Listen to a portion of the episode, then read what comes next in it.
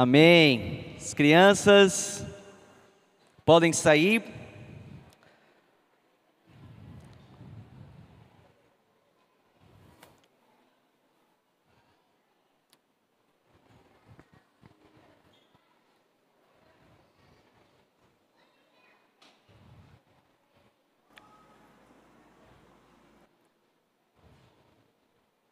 Espero que vocês estejam bem, preparados para ouvir a palavra do Senhor pregada nessa noite. Estamos aqui para aprender dele, conhecer ele ainda mais, e a minha oração essa semana que a gente possa realmente sentir a presença dele neste lugar. Amém? Vocês sabem muito bem que nós estamos no mês de abril, estamos neste clima de Páscoa, né? O nosso foco é sempre nessa época é de colocar um ênfase um pouquinho a mais do que normal, né? Do que a gente geralmente dá, lembrando com alegria e com gratidão e com reverência aquilo que Jesus Cristo cumpriu, aquilo que ele realizou por meio da vida, da morte e a ressurreição em nosso favor, para a honra e glória do Pai. Nós, nesse mês, estamos falando do evento mais importante mais consequente que já aconteceu na história dessa humanidade. E a minha oração é que, enquanto nós contemplamos Cristo e quem Ele é, e o que Ele fez por nós, e qual foi o resultado daquilo que Ele fez, a minha oração é que nós possamos enxergar a magnitude de tudo isso e que isso possa tocar os nossos corações e nos encher com um desejo de buscar Ele com ainda mais intensidade. Que isso possa nos levar a amar Ele de todo o nosso coração, de toda a nossa alma, de toda a nossa força, de toda a nossa mente. Amém? Semana passada o pastor Jay, ele deu início a uma meio que uma minissérie de mensagens chamado A Jornada da Paixão. Eu quero fazer um teste aqui com vocês, mas vocês precisam ser bem honestos aqui comigo. Eu fiz isso no nosso grupo aqui na quarta-feira. Levanta sua mão se você já sabia, antes da pregação da semana passada, que paixão, no sentido da Páscoa aqui, significa, significa sofrimento. Quem aqui já sabia disso antes? Alguns? Parabéns. Pastor, você viu, tem alguns aqui que estudam a Bíblia, de verdade. Eu vou falar, eu não sabia disso. Eu aprendi coisas novas. Eu sempre pensei que falava desse, dessa afeição, que Jesus tinha, esse sentimento forte de carinho e afeição pelo, pela humanidade. E isso até dá para aplicar um pouco né, nesse, nesse sentido. Foi falado que essa, esse sentimento de amor e afeição que Jesus tinha pelo Pai e pela, pelos pecadores foi o que levou ele a enfrentar a paixão, ou seja, o sofrimento que ele enfrentou na cruz. Lembra que nós vimos que em Lucas capítulo 9, versículo 51, Lucas 9, 51, fala que aproximando-se o tempo em que seria elevado aos céus, Jesus partiu resoluta, resolutamente em direção a Jerusalém. Então, neste ponto do ministério de Jesus, o objetivo dele era chegar até Jerusalém. E mesmo que ele enfrentou várias situações e fez curas e milagres e ensinou muitas pessoas entre este tempo e chegar em Jerusalém, o foco dele era chegar em Jerusalém, chegar até o lugar aonde ele iria cumprir a missão que foi dada pelo Pai, chegar ao lugar aonde ele iria realizar a obra mais importante que foi realizado na história deste mundo, o clímax do plano de redenção de todos os pecadores no mundo que era o plano de Deus. Essa era a missão dele, e nós vemos que ele estava totalmente e absolutamente determinado a cumprir essa missão. E o amor que nós ouvimos na semana passada, este amor tão grande que ele teve pelo Pai, esse desejo de estar junto com Ele novamente, unido com Ele na glória, o levou a suportar qualquer obstáculo, a enfrentar qualquer desafio e suportar toda a perseguição e o sofrimento, e realmente chegar a fazer essa jornada da paixão. O nosso foco hoje à noite vai ser em Mateus capítulo 21. Convido a igreja a abrir a sua Bíblia nesse livro. Mateus capítulo 21, nós vamos concentrar nos primeiros 11 versículos desse livro.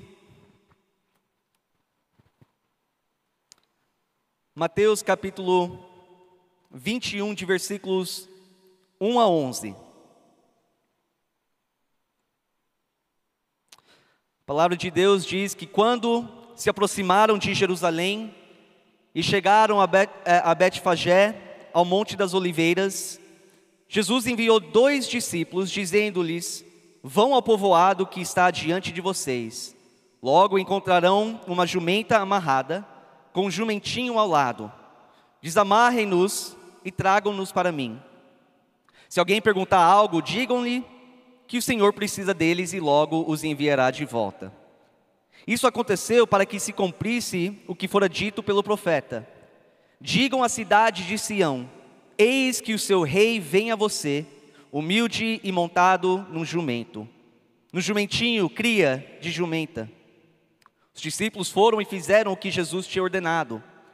Trouxeram a jumenta e o jumentinho, colocaram sobre ele os seus mantos, e sobre este Jesus montou.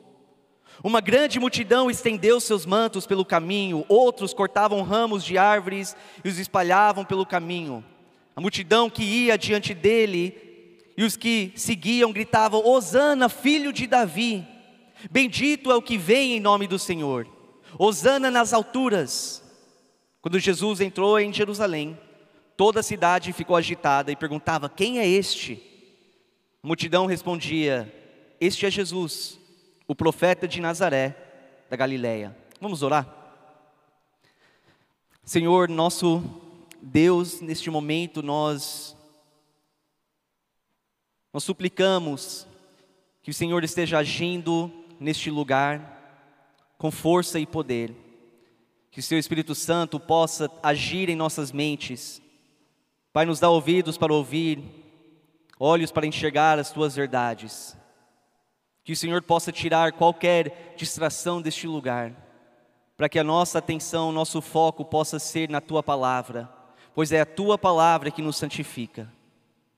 Pedimos que teu Espírito Santo esteja agindo, Pai. Obrigado mais uma vez, em nome de Jesus. Amém. Hoje é uma data especial. Quem aqui sabe qual data que é hoje? Este domingo é chamado o quê? Alguém sabe? Não ouvi, é, eu estou longe, alguém tem que falar um pouco mais alto. Alguém sabe? Domingo de Ramos. Hoje, essa data, esse domingo, marca a semana antes da Páscoa. E é considerado dentro do cristianismo, por muitos, o domingo de Ramos. E a razão pelo qual é chamado domingo de Ramos é justamente pelo evento que acabamos de ler em Mateus 21 e relatado nos outros evangelhos. Então, o que nós acabamos de ler aconteceu neste domingo, aproximadamente 1989 anos atrás. Aconteceu este grande e importante evento. Porque foi o momento em que Jesus ele chega a Jerusalém. E é o momento que marca a última semana do ministério dele aqui nessa terra, a semana da paixão. E hoje à noite eu quero meditar um pouco nessa passagem. E assim eu chamo você de volta, sua atenção de volta para o versículo 10. Olha lá comigo. Versículo 10 fala que quando Jesus entrou em Jerusalém, toda a cidade ficou agitada e perguntou e perguntava: Quem é este? Quem é este? Talvez a pergunta mais importante que um ser humano possa perguntar. Quem é Jesus? E é de extrema importância que você hoje à noite aqui neste lugar saiba qual é a resposta correta. E é extremamente importante ao saber qual é a resposta correta de quem é este, que você aceita de todo o coração essa resposta, e que a sua vida manifesta que você verdadeiramente aceita quem é este, e que a sua vida inteira comprova a sua verdadeira aceitação por meio da fé a Ele. Quem é este? Hoje em dia nós temos pessoas que, ao olhar para a Bíblia e essa pessoa de Jesus, tentam declarar que ele não existiu. Ele foi apenas uma invenção, uma per per personagem de ficção criada por, pela igreja, para tentar manipular e controlar pessoas. Outros acham que é apenas uma lenda, não aconteceu. O problema com isso é que tem e existe várias fontes não bíblicos que falam sobre este Jesus de Nazaré, da Galileia. Então não é apenas a Bíblia que fala dele, mas historiadores que não eram cristãos, que falam sobre essa pessoa, Jesus Cristo, que viveu nessa terra mais de dois mil anos atrás. É um fato histórico que Jesus, o homem mais famoso do mundo, aquele que totalmente mudou e transformou a trajetória da humanidade em apenas três anos e meio, era uma pessoa real e andou nessa terra muito tempo atrás. Então, cada ser humano, sabendo disso, e vendo a, a, o impacto que este um homem fez em toda a humanidade, tem a responsabilidade de perguntar quem então realmente é este? Quem é esse Jesus? Alguns leiam as histórias sobre Jesus e falam: ele era um homem bom, ele era um, um homem carinhoso, cheio de amor, fazia boas obras, ensinava coisas bonitas, como amar o seu próximo, tem que perdoar, vive em paz e harmonia com todos. Ele era um homem bom, grande professor e mestre, só que era apenas um homem não acreditam na divindade dele. Mas será que é isso que Jesus quer que nós, assim que nós reconhecemos ele, um homem bom, um homem cheio de moralidade, será que é isso que Jesus declara para nós por meio da palavra dele? Hoje à noite eu quero mostrar que neste dia, dois, quase dois mil anos atrás, Jesus, com esse ato, deixou extremamente claro qual é a resposta dessa pergunta: quem é este? E talvez você pergunta, sério, como? Um cara andando num jumentinho, aí um monte de pessoas sai da cidade começa a tirar o manto, joga no chão na frente dele, outros com ramos, e, e como que isso comprova que Jesus estava declarando publicamente quem ele realmente é? Mas na verdade, nada do que aconteceu neste dia foi aleatório. Cada detalhe, cada momento, cada passo foi perfeitamente orquestrado por Jesus e justamente para responder essa pergunta. Então, naquele dia, ele comunicou claramente: Eu sou o Messias. No domingo de Ramos, muitos anos atrás, Jesus estava declarando: eu sou o Rei Salvador. Sabe que existia momentos antes do ministério de Jesus, ou du durante o ministério de Jesus, em que a multidão viu os ensinamentos e os milagres de Jesus, e naquele momento eles já queriam declarar ele rei, e coroar ele, inaugurar ele como rei dos judeus. Em alguns momentos isso aconteceu, mas não era o momento certo, e Jesus sempre dava um jeito de evitar isso. Mas agora, chegando no finalzinho do ministério dele, chegando no final desses três anos e meio, era o momento certo. Era o momento dele entrar em Jerusalém, a capital de Israel, o povo de Deus, e claramente e definitivamente declarar: Eu sou o Rei. Volta comigo em versículo 1, nós vamos analisar como que isso acontece. Como que ele responde essa pergunta. Versículo 1 fala que quando se aproximaram de Jerusalém e chegaram a Batfagé, ao monte das oliveiras, Jesus enviou dois discípulos dizendo-lhes: Vão ao povoado que está adiante de vocês. Logo encontrarão uma jumenta amarrada com um jumentinho ao lado. Desamarrem-nos e tragam-nos para mim. Se alguém perguntar algo, digam-lhe que o Senhor precisa deles e logo os enviará de volta. Então, um pouquinho de contexto aqui.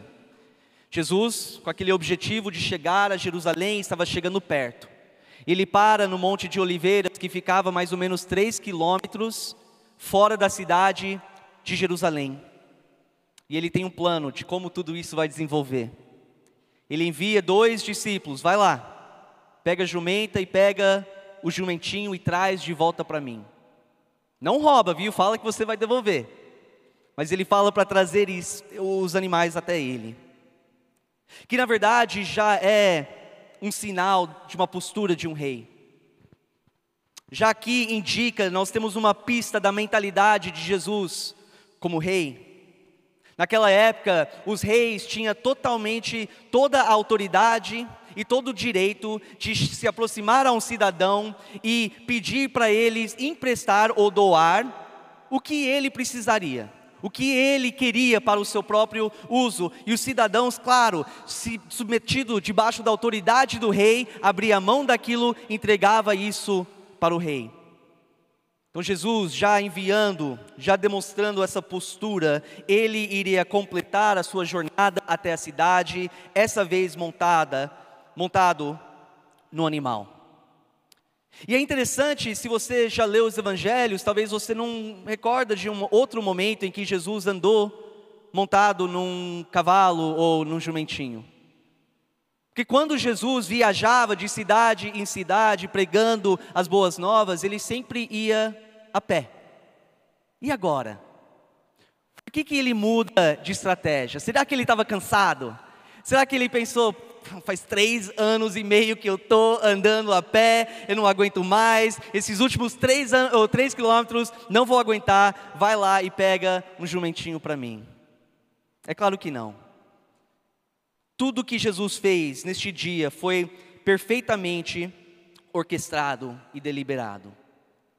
Com esse ato de andar por cima do jumentinho, ele na verdade estava cumprindo uma profecia que foi escrito pelo profeta Zacarias 500 anos, mais de 500 anos antes dele. E essa profecia falava sobre o Messias, o ungido, o escolhido do Senhor, o prometido, aquele que Deus tinha prometido para o povo, a enviar para libertar e governar e reinar sobre o povo. E os judeus daquela época conheciam muito bem, muito bem mesmo essas profecias, porque eles esperavam ansiosamente a vinda desse rei, a vinda desse Messias. Então Jesus escolhe andar montado no jumentinho. Versículo 4 nos conta qual foi essa profecia. Fala: Isso aconteceu para que se cumprisse o que fora dito pelo profeta. Digam à cidade de Sião. Deixa eu só dar uma pausa aqui, porque nós vamos ver isso mais uma vez, ou mais algumas vezes. Sião é sinônimo com Jerusalém. A gente pode trocar as palavras. Jerusalém e Sião está falando da mesma cidade. Versículo 5: Digam à cidade de Sião Eis que o seu rei vem a você, humilde e montado num jumento, numa jumentinha ou num jumentinho cria de jumenta. Mas eu quero voltar para Zacarias capítulo 9, versículo 9. Eu quero ler o resto ou essa profecia completo. Zacarias 9, versículo 9. A profecia pelo qual Mateus está se referindo. Alegre-se muito, cidade de Sião, exulte Jerusalém, eis que o seu rei vem a você, justo e vitorioso, humilde e montado num jumento, um jumentinho, cria de jumento. Talvez você pensa, jumento? Jumentinho? Para um rei, parece estranho. Não seria mais apropriado um rei andar por cima de um cavalo grande, forte, bonito? Não seria isso mais algo elegante, demonstrando realeza ou realeza, realeza, realeza, realeza, nobreza, algo que o rei iria realmente utilizar. Mas quando nós voltamos para entender um pouco da história, nós vemos que os cavalos naquela época muitas vezes simbolizava guerra. Simbolizava guerra. E os reis que saíam das suas cidades para guerrear, eles saíam montados em cima de cavalos de guerra. E se o exército é, e o rei eram vitoriosos, eles voltavam para a cidade. E eles abriam as portas da cidade, a multidão ficava esperando o rei, e ele entrava com aquele cavalo de guerra e o exército por trás, e o povo elogiava, e ele se mostrava, mostrava sua força e declarava como teve vitória sobre o inimigo com a sua força e com violência. Mas pelo outro lado, o jumentinho ou a mula simbolizava paz, tranquilidade. Era o oposto de guerra e violência e força. E não era raro os reis daquela época andar montado em cima de jumentos. Por exemplo, em 1 Reis, 1 Reis, capítulo 1, no versículo 23, era o momento em que o rei Davi estava inaugurando o seu filho Salomão como rei. E olha o que ele fala naquele momento para os seus servos. Versículo 33: Ele os instruiu Levem os conselheiros do seu senhor com você. Ponham o meu filho Salomão sobre a minha mula e levem-no a Guion. Obrigado, Brenda.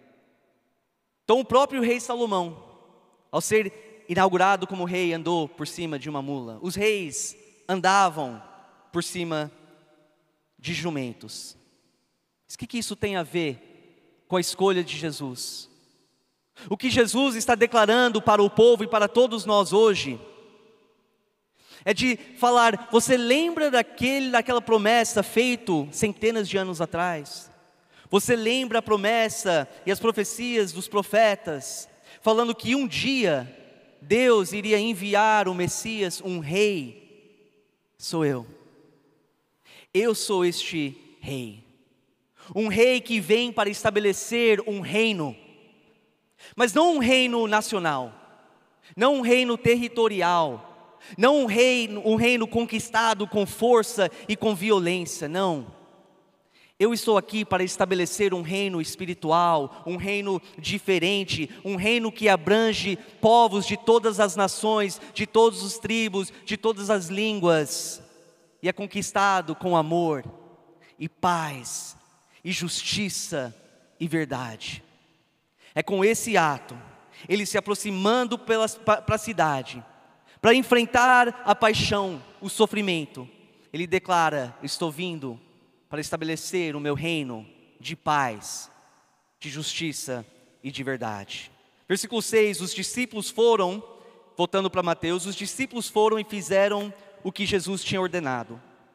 Trouxeram a jumenta e o jumentinho, colocaram sobre eles os seus mantos e sobre estes Jesus montou. Agora nós entendemos aqui que os apóstolos começaram a sacar o que estava acontecendo. Começaram a entender essa mensagem que Jesus estava transmitindo. Então eles tiram os próprios mantos, colocam em cima e debaixo de Jesus para que ele possa andar por cima. Por que isso? Qual é o significado daquele momento? Nós vemos, na verdade, na história de Jeú, lá em 2 Reis 9, versículo 13.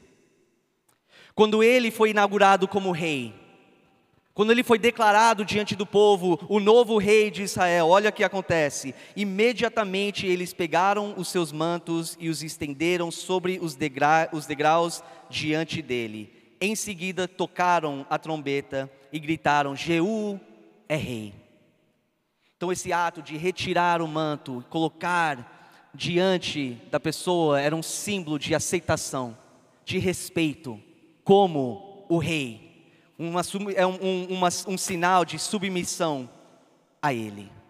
Mais uma pista, indicando que Jesus estava se declarando verdadeiramente o Rei dos Reis. Agora também temos que lembrar o que estava acontecendo na cidade de, de, de, de Jerusalém. Lembra que eles estavam prestes a celebrar a festa judaica da Páscoa.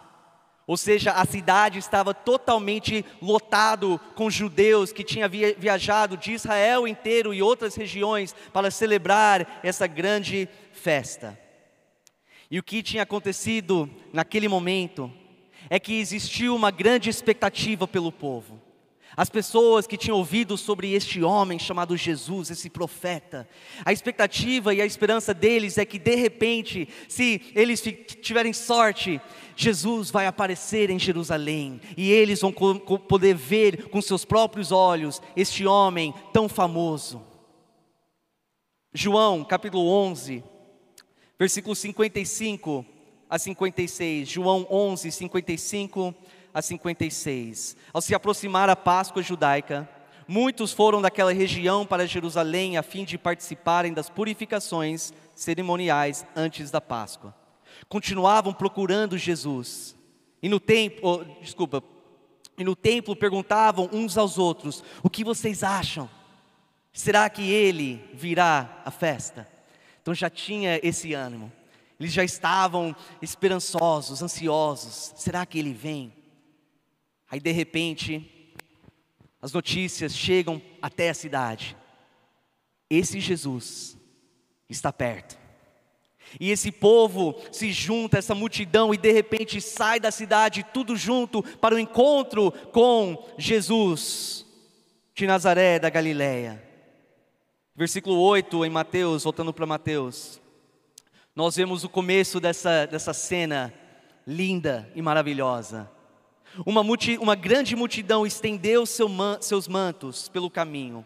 Outros cortavam ramos de árvores e os espalhavam pelo caminho. A multidão que ia adiante dele e os que seguiam gritava: Hosana ao filho de Davi! Bendito é o que vem em nome do Senhor, Hosana nas alturas. O apóstolo João, no capítulo 12, versículo 13, relata o seguinte: capítulo 12, versículo 13: Pegaram ramos de palmeiras e saíram ao seu encontro, gritando: Hosana, bendito é o que vem em nome do Senhor, bendito é o Rei de Israel. Lucas 19, Lucas 19, versículos 37 a 38. Quando ele já estava perto da descida do Monte das Oliveiras, toda a multidão dos discípulos começou a louvar a Deus alegremente e em alta voz, por todos os milagres que tinham visto, exclamavam: Bendito é o Rei que vem em nome do Senhor, paz no céu e glórias nas alturas. Agora eu quero te lembrar novamente da profecia de Zacarias 9, versículo 9. Alegre-se muito, cidade de Sião, exulte Jerusalém Eis que o seu rei vem a você. Não é impressionante que mais de 500 anos depois da profecia de Zacarias, neste domingo, tantos anos atrás, Jesus está cumprindo essa profecia nos mínimos detalhes. E o povo estava reconhecendo quem ele realmente era. Eles estavam enxergando a resposta dessa grande pergunta: quem é este?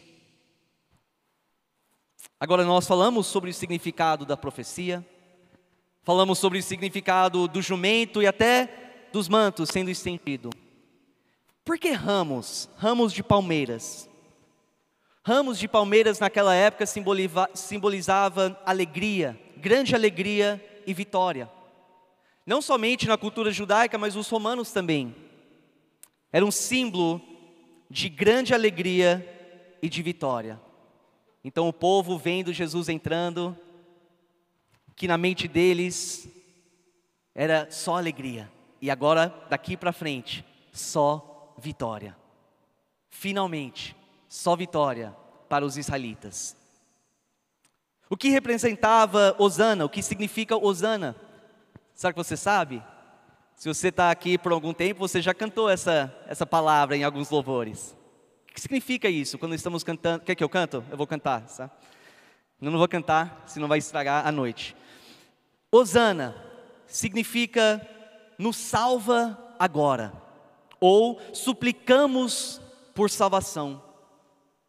Isso era uma expressão lá do Antigo Testamento que os israelitas utilizavam para louvar o Senhor e adorar o Senhor. Mas também algo muito interessante, que é, também era uma expressão usada quando alguém que precisava de muita ajuda e de socorro, quando ele se aproximava diante do rei, ele usa, usava essa expressão. Claro que nas palavras hebraicas. Mas ele se aproximava do rei e falava: Salve-me agora, eu suplico por salvação. Mais uma pista. O povo olhando para Jesus, o rei, falando: Hosana, Hosana nas alturas. Eles chamaram ele de filho de Davi. Isso era um termo muito usado para descrever o Messias, que, via, que iria vir da linhagem do rei Davi. E eles, naquele momento, olhando para Jesus, ligaram ele com o filho de Davi, declarando ele não só um rei, mas também o próprio Messias. Eles falaram: Bendito é o rei que vem em nome do Senhor, ou seja, pela autoridade do próprio Deus. Esse povo, naquele momento, estava totalmente engajado naquela situação, reconhecendo Jesus, declarando ele como Messias, o Rei Salvador. Nós vemos em Salmo 118, versículos 25 a 26, um salmo que era cantado pelo povo judaico,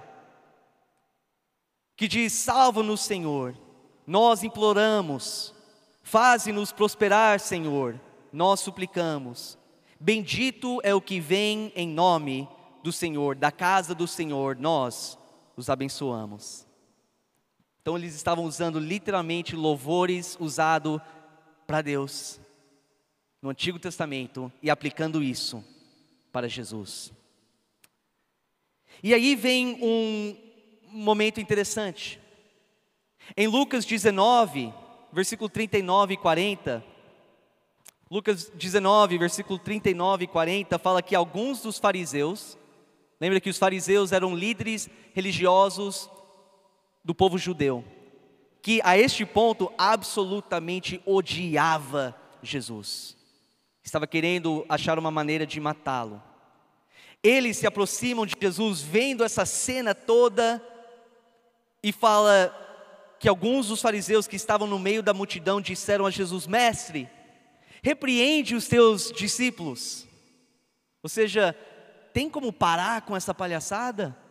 Isso aqui é blasfêmia. Estão falando que você é o Messias, você é o Rei, você é ungido, você é aquilo que foi prometido para o nosso povo, para nos libertar e reinar sobre nós. Pede para eles parar com isso. E a resposta de Jesus: Eu digo a vocês, respondeu ele, se eles se calarem, as pedras clamarão. Tá mais, pode ficar mais claro do que isso que Jesus estava respondendo à pergunta: quem é este? Dizendo que ele é, de fato, o Rei, o Rei Salvador. Em outras palavras, ele estava dizendo: por que, que eu vou parar este povo de falar a, absoluta verdade sobre quem eu sou? O Rei dos Reis, o Senhor dos Senhores.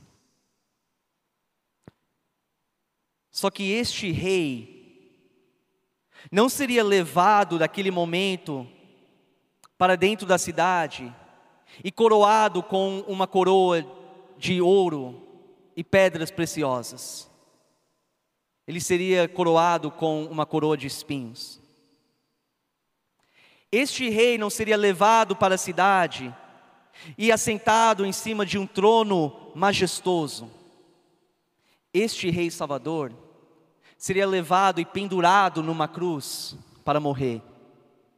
Este mesmo rei não seria levado e dado um palácio para viver e morar. Não, este rei foi levado, o seu corpo inerte, e sepultado num sepulcro. Como assim? Que dois extremos. Alguns dias antes, aquela coisa maravilhosa. Como assim que ele chega ao ponto de ser pendurado na cruz? É porque o mesmo povo que neste domingo, tantos anos atrás, declararam: Bendito, bendito é o Rei que vem em nome do Senhor. Apenas quatro dias depois estavam declarando e gritando: Crucifica-o, crucifica-o. Nós temos que parar e pensar: como assim? Por que essa mudança tão drástica e radical? Quatro dias depois, ele é rei, agora pedindo a morte dele. É porque o povo naquele dia reconheceu quem ele era, mas a conduta dele não se alinhava com as suas expectativas do que ele precisava fazer. Eles entenderam e reconheceram quem é Jesus, mas quando eles perceberam que ele não iria entrar e derrubar o governo de Roma que estava dominando o povo israelita, quando eles perceberam que ele não iria salvá-los fisicamente da opressão da Roma e restaurar a nação de Israel, como nos dias do rei Davi, e trazer de volta paz e prosperidade, quando eles perceberam que aquele que eles declararam rei não ia cumprir os seus desejos, os seus próprios interesses, aquilo que eles sonhavam e tanto esperavam, eles viraram as costas para ele. Mas não só viraram as costas e o negaram, eles ativamente perseguiram ele, gritando: crucifica-o. Eles reconheceram quem era Jesus, mas não reconheceu qual era o propósito verdadeiro dele. Eles não sabiam que ele estava entrando em Jerusalém não para libertá-los fisicamente, mas para que eles pudessem ser libertos espiritualmente não da opressão e a crueldade da Roma, mas da opressão e a crueldade do pecado e do domínio do diabo sobre eles. Eles não estavam interessados em adorar Jesus por quem ele era, mas apenas por aquilo que Jesus poderia fazer por eles. Estavam dispostos a gritar: Bendito é o Rei, filho de Davi, desde que eles imaginavam que Jesus ia realizar todos os desejos deles, todos os planos, todas as expectativas. Eu penso sobre os dias atuais. Será que isso é relevante hoje em dia? Quantos hoje declaram com seus lábios: Jesus é Rei, Ele é o Messias, o Rei Salvador, mas não verdadeiramente se submetam, se submetam a Ele com as suas vidas, em obediência e fé e devoção. Quantos hoje vão para a igreja e cantam os louvores, e façam as orações, e prestam atenção durante a pregação, e vão contribuir financeiramente, e querem até se envolver e participar em algum ministério e servir. Mas a partir do momento que eles passam por uma dificuldade, problemas, sofrimento, angústias, necessidade, e eles percebem que Jesus não está fazendo o que eu achava que ele ia fazer por mim. Quantos das mesmas fazem a mesma coisa? Viram as suas costas para o Rei dos Reis. E acabam negando ele com a sua conduta. Então eu pergunto para você hoje, você que acabou de cantar louvores, eu acho que você cantou, cantou porque estava bonito e muitos estavam muito alto. Você que cantou louvores a este rei, que levantou a sua voz com alegria, que está aqui para adorá-lo, por quê? Por que, que você está aqui? Será que é porque você está realmente interessado em adorá-lo por quem ele é? E deixar ser tão simples assim? Ou será que você está aqui porque você quer algo em troca? Porque você está disposto a vir para este lugar e participar do culto? Talvez em casa até fazer uma oração e tentar ler a sua Bíblia desde que desde que Jesus faz para você o que você acha que ele deve fazer. desde que ele atende às suas expectativas para a sua vida aqui nessa terra? Faça essa pergunta consigo mesmo. Porque se nós não estamos aqui para adorar o Rei dos Reis por quem Ele é, pela Sua autoridade suprema sobre toda a criação, por Ele ser o nosso Criador que nos sustenta com vida todos os dias, se essa não é a nossa intenção, o motivo do coração, com o tempo, você pode até aguentar algum tipo de sofrimento, até aguentar alguma tristeza, até suportar quando a vida não está indo de, do jeito que você queria, mas com o tempo você vai desanimar e você vai cair fora. E talvez, talvez isso acontece porque talvez você nunca reconheceu a identidade verdadeira de Jesus Talvez você nunca tomou uma decisão de se arrepender dos seus pecados e aceitar a autoridade dele sobre a sua vida. São coisas que nós precisamos pensar honestamente e de forma séria. Em conclusão, eu quero ressaltar o quão claro Jesus deixou para nós, para você, quem Ele é.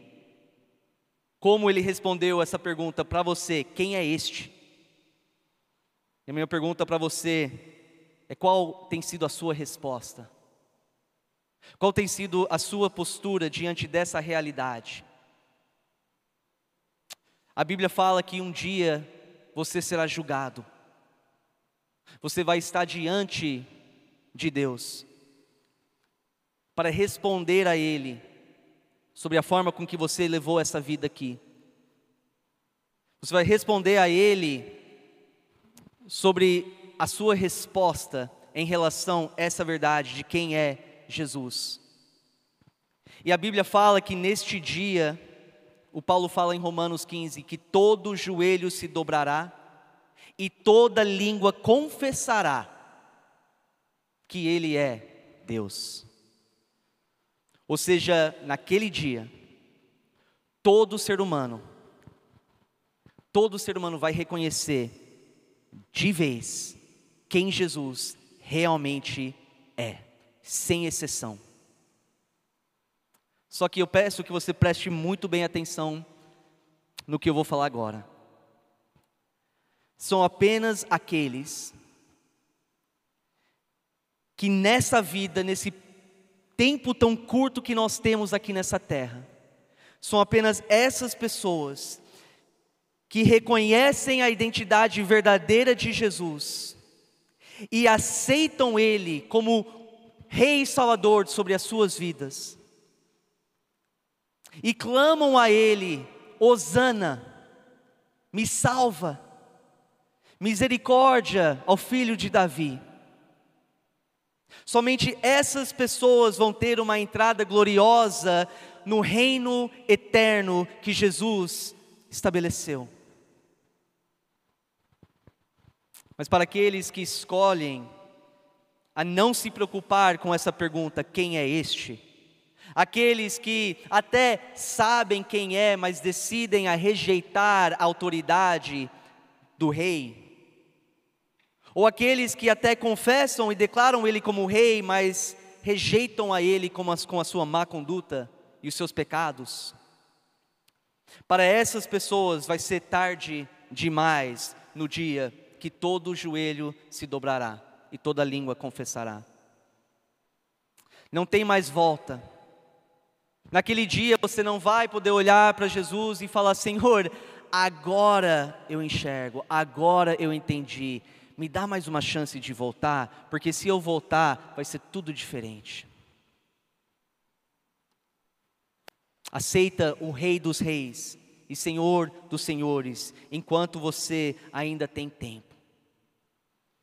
Para que neste grande dia, você não ouça as palavras declaradas por Ele, nunca os conheci, afastem-se de mim, vocês que praticam o mal.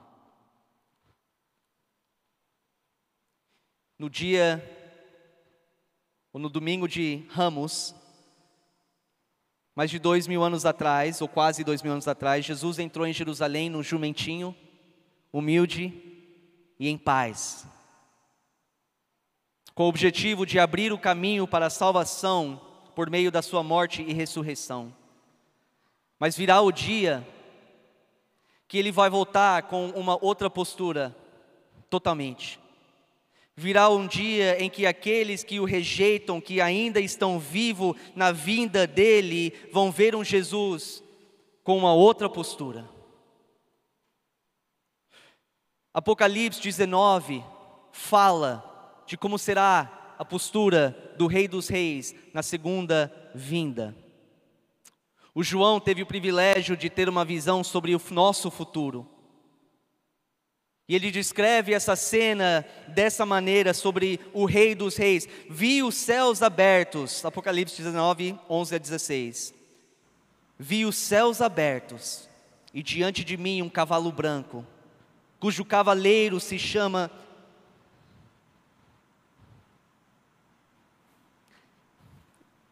Fiel e verdadeiro. Ele julga e guerreia com justiça. Seus olhos são como chamas de fogo, e em sua cabeça há muitas coroas e um nome que só ele conhece e ninguém mais. Está vestido como um manto tingido de, tingido de sangue, e o seu nome é Palavra de Deus. Os exércitos dos céus o seguiam, vestido de linho fino, branco e puro, e montados em cavalos brancos. De sua boca sai uma espada afiada, com a qual ferirá, as nações. Ele as governará com cetro de ferro. Ele pisa o lagar do vinho do furor, do furor da ira de, do Deus Todo-Poderoso. Em seu manto e em sua coxa está escrito este nome: Rei dos Reis e Senhor dos Senhores.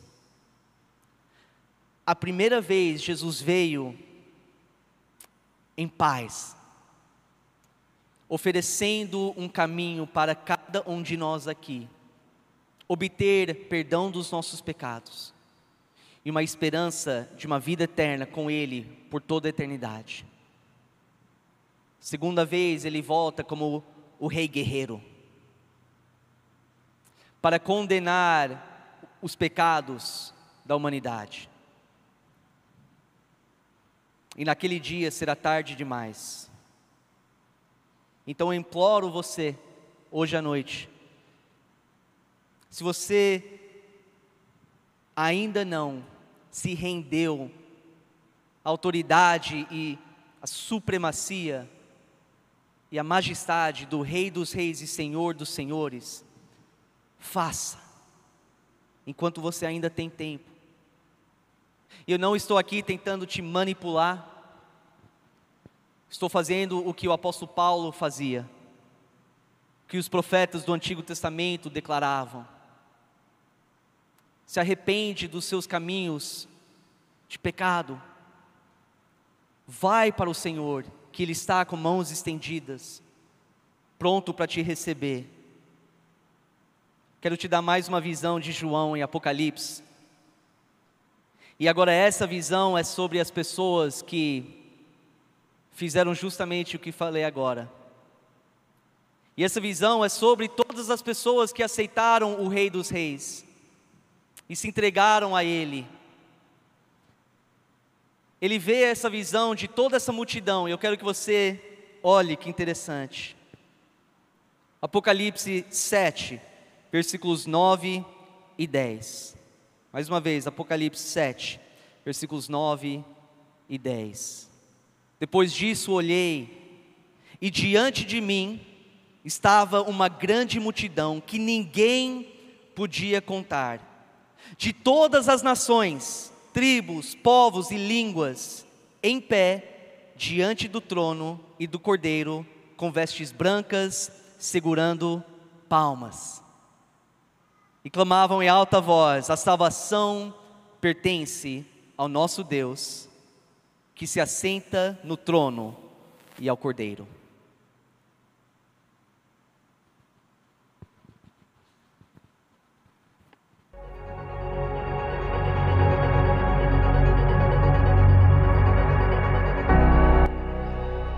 Nenhum outro rei poderia derrotar o cavalo de batalha ou silenciar a ira do guerreiro, montado no simples lombo de um burro. Nenhum outro rei poderia quebrar o domínio das trevas, a tirania do mal, com um reinado de bênção e um reino de paz. Nenhum outro rei daria sua vida pela redenção dos rebeldes, sua riqueza para acolher os excluídos.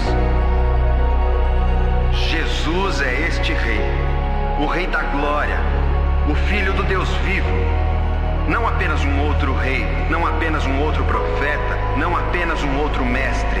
Ele era aquele pelo qual o mundo esperava, aquele que nos livraria do cativeiro, o filho de Davi e a semente escolhida de Abraão. Ele é o propósito da lei de Moisés e a vé encarnado, ele é o único a estabelecer o reino e os intentos de Deus, curar os doentes, dar vista aos cegos, liberdade aos prisioneiros e proclamar boas novas aos pobres. Este Jesus foi o Criador vindo à Terra e o início de uma nova criação. Ele encarnou a aliança, cumpriu os mandamentos e reverteu a maldição. Este Jesus é o Cristo de que Deus falou à serpente, aquele descrito a Noé no dilúvio, aquele prometido a Abraão, aquele garantido a Moisés antes de sua morte, aquele prometido a Davi durante seu reinado, aquele revelado a Isaías como um servo sofredor, aquele anunciado pelos profetas, cujo caminho João Batista preparava. Ele é o Filho do Pai, Salvador do mundo e substituto pelos nossos pecados, mais amoroso, mais santo e mais incrivelmente apavorante do que jamais podíamos imaginar. Ele é o nosso Jesus e não há nenhum outro rei como ele. Ele é o nosso Deus, nossa glória, nosso Salvador vitorioso.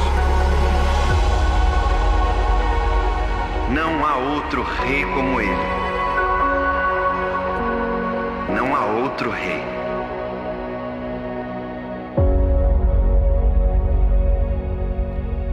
Quero ressaltar que essa pessoa sobre a qual estamos falando não é uma figura da imaginação de alguém. Ele é real. Ele está vivo hoje. Ele está entre nós em espírito. E ele te convida, se você nunca tomou essa decisão, de aceitar Ele como seu Senhor e Salvador, Ele te espera, Ele te convida de braços abertos. Basta você invocar o nome do Senhor, basta você falar com Ele, o Senhor, preciso da Sua misericórdia, eu reconheço que sou pecador, me salva, me perdoa, entra na minha vida e me transforma. Eu quero viver uma vida nova, seguindo o Senhor, como um servo do Rei, para o resto da minha vida. Não precisa ser nessas palavras exatamente, Ele conhece o seu coração. Neste momento é o momento para você ficar à vontade diante dEle. Nós vamos cantar mais um louvor. Você é convidado a ficar de pé, ficar sentado, se ajoelhar onde você estiver, ou vir até aqui à frente e se ajoelhar. Nós temos homens e mulheres de Deus que estão prontos para orar com você, se é isso que você precisa neste momento. Enquanto nós cantamos esse louvor, que possa ser um momento de oração, de reflexão e de adoração ao Rei dos Reis e Senhor dos Senhores.